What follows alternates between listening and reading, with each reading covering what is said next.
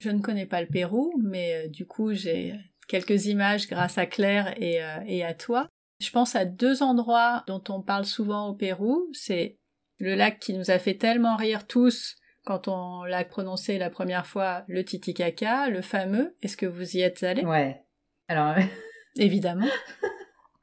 Moi, ça me fait rire parce que euh, le lac Titicaca, on y a passé euh, deux jours, trois jours.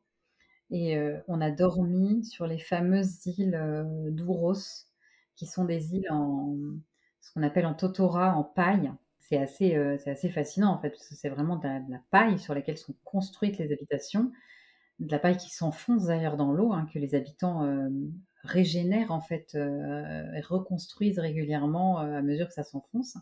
Et pour la petite histoire, on était dans des conditions sanitaires vraiment dégoûtantes. ah, mince. Oups. Mais parce que c'était, enfin dégoûtante, c'est le mot, mais c'est des gens qui vivent dans, vraiment le, dénuement le plus total. Bon, j'avoue, avec Axel, on est assez euh, philosophe dans ces cas-là. On se dit, bon, bah, c'est juste deux nuits, et puis après, on retrouvera un hôtel un peu plus sympa. Mais euh, Charlotte, elle en était malade. Pour elle, c'était rude, quoi. Et donc, quand on lui demande. Euh, longtemps, elle disait que son pays préféré, c'était le Pérou, et elle disait, bah, c'était le Pérou mais pas le lac Titicaca, hein, vraiment pas le lac Titicaca. et euh, pour elle, c'était rude, là. C'était le moment un peu difficile du voyage. Mais parce que c'était au niveau des, euh, des toilettes, ouais, les toilettes, la douche. de la douche? Bah, il n'y avait pas de douche. Enfin, il y avait, ils avaient quand même installé une douche, mais alors il y avait quasiment pas d'eau, donc en fait, autant dire que tu te douchais pas. Les toilettes, c'était un mix entre des vraies toilettes et des toilettes sèches, mais ah, il y avait des odeurs, euh, je ne sais pas. les mouches, euh, enfin voilà, c'était pas, ça vend pas du rêve. Et euh, à côté de ça, c'est marrant parce que l'expérience qu'on a humaine qu'on a eue sur ces îles-là était vraiment génialissime parce qu'on a été super bien accueillis.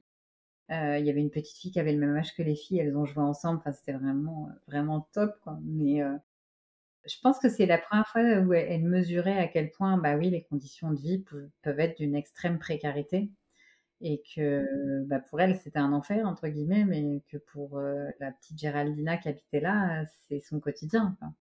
Je crois que c'est la première fois qu'elle touchait du doigt. Faut faire avec. Ouais, exactement.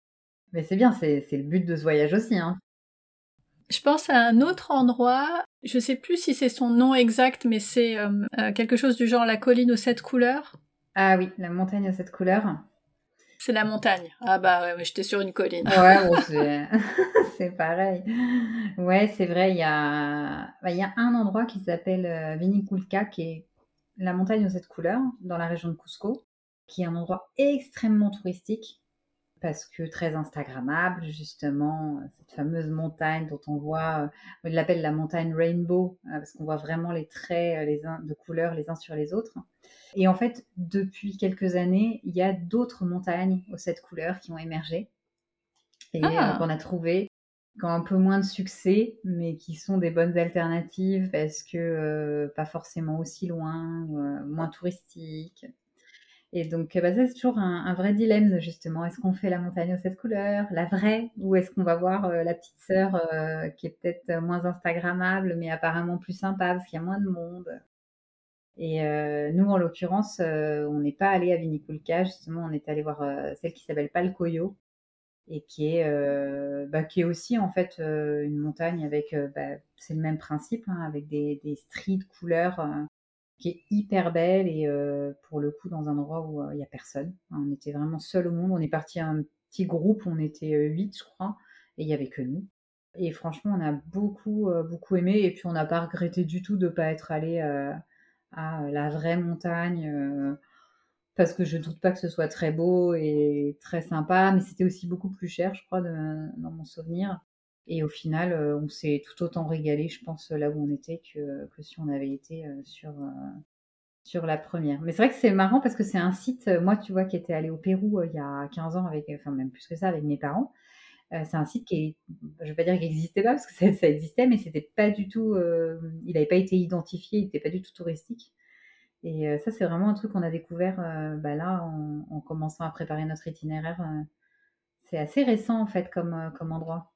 C'est euh, la folie d'Instagram. Ouais, c'est ça. Ça fait vraiment partie des incontournables que les gens identifient. Moi, franchement, c'est pas du tout euh, ce qui m'a le plus euh, marqué.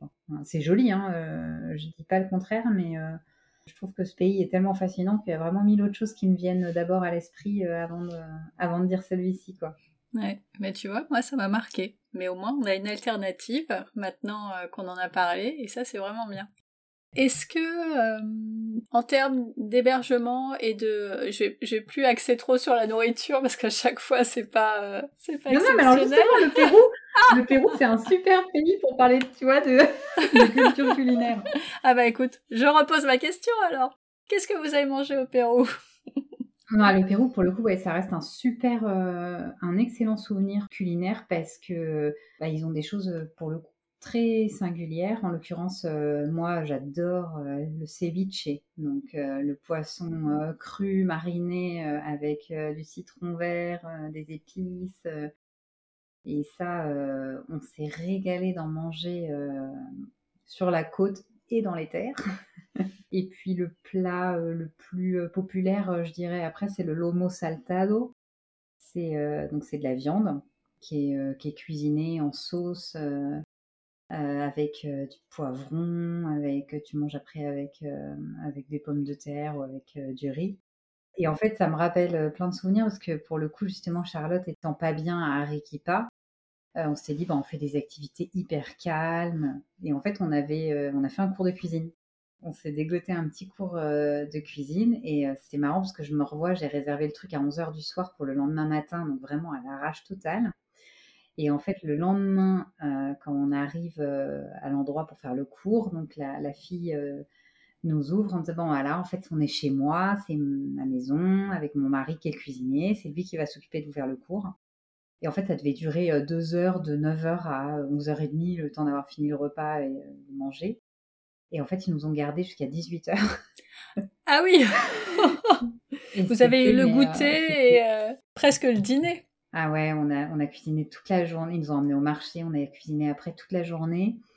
Euh, ils nous ont fait faire des, euh, le pisco sour, c'est le, le, cocktail traditionnel euh, du Pérou. Ils nous en a fait je ne sais combien de versions.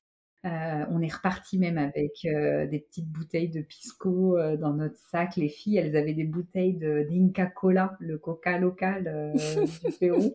C'était mais trop sympa, trop mignon. Et en fait, ils étaient marrants, ça faisait euh, un an et demi qu'ils travaillaient plus à cause du Covid, et on était leur première réservation. Et alors, ils s'étaient dit, euh, il faut fêter ça. On en profite. Ouais, on sentait, bah, ils étaient trop heureux, c'est ce qu'ils nous avaient expliqué. Ils nous avaient dit, mais vous vous rendez pas compte comme on est trop heureux de vous avoir pour la journée. Euh. Donc, ils nous avaient gardé de façon un peu atypique comme ça jusqu'au soir. On est rentré à l'hôtel un peu en titubant parce qu'on avait quand même bu beaucoup trop de pisco sour.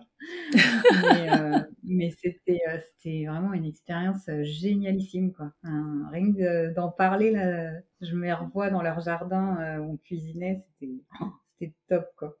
Et donc, ça nous a laissé des bons souvenirs de cuisine péruvienne. D'ailleurs, c'est une cuisine qui est Maintenant, même mondialement réputé, il y a des chefs euh, étoilés euh, sur, euh, qui ont ouvert des super restos sur Lima. ils font vraiment une cuisine très élaborée. Hein. Et ce cours de cuisine, tu l'avais trouvé comme ça en cherchant sur Internet dans Activité calme au Pérou? Ben non, j'avais déjà en tête, je crois, l'idée de faire un cours de cuisine. Euh, mais j'avais vraiment tapé un peu euh, au hasard. C'est vrai qu'on est tombé, euh, on est tombé vraiment par hasard sur eux et bah, c'était un super hasard parce que je les recommande vraiment. il y a pas longtemps, il y a quelqu'un qui me demandait justement sur, au Pérou. Je leur disais mais vraiment passez par eux parce qu'ils étaient mais adorables. Alors je disais je pense pas qu'ils vous garderont la journée entière. bah non, c'est pas rentable au bout d'un moment. L'activité a dû reprendre. Mais, mais c'est vrai que ouais, ça avait été un super, un super moment d'échange euh, avec des gens de, sur place, quoi. On a vraiment passé une journée euh, à l'heure péruvienne, quoi. C'est top. Tu te souviens de leur nom? Bah ouais, je me souviens de leur nom. Elle, elle s'appelait Diana. Euh, et j'ai laissé toutes leurs coordonnées sur, sur mon Insta. Comme ça, les gens pourront retrouver s'ils cherchent.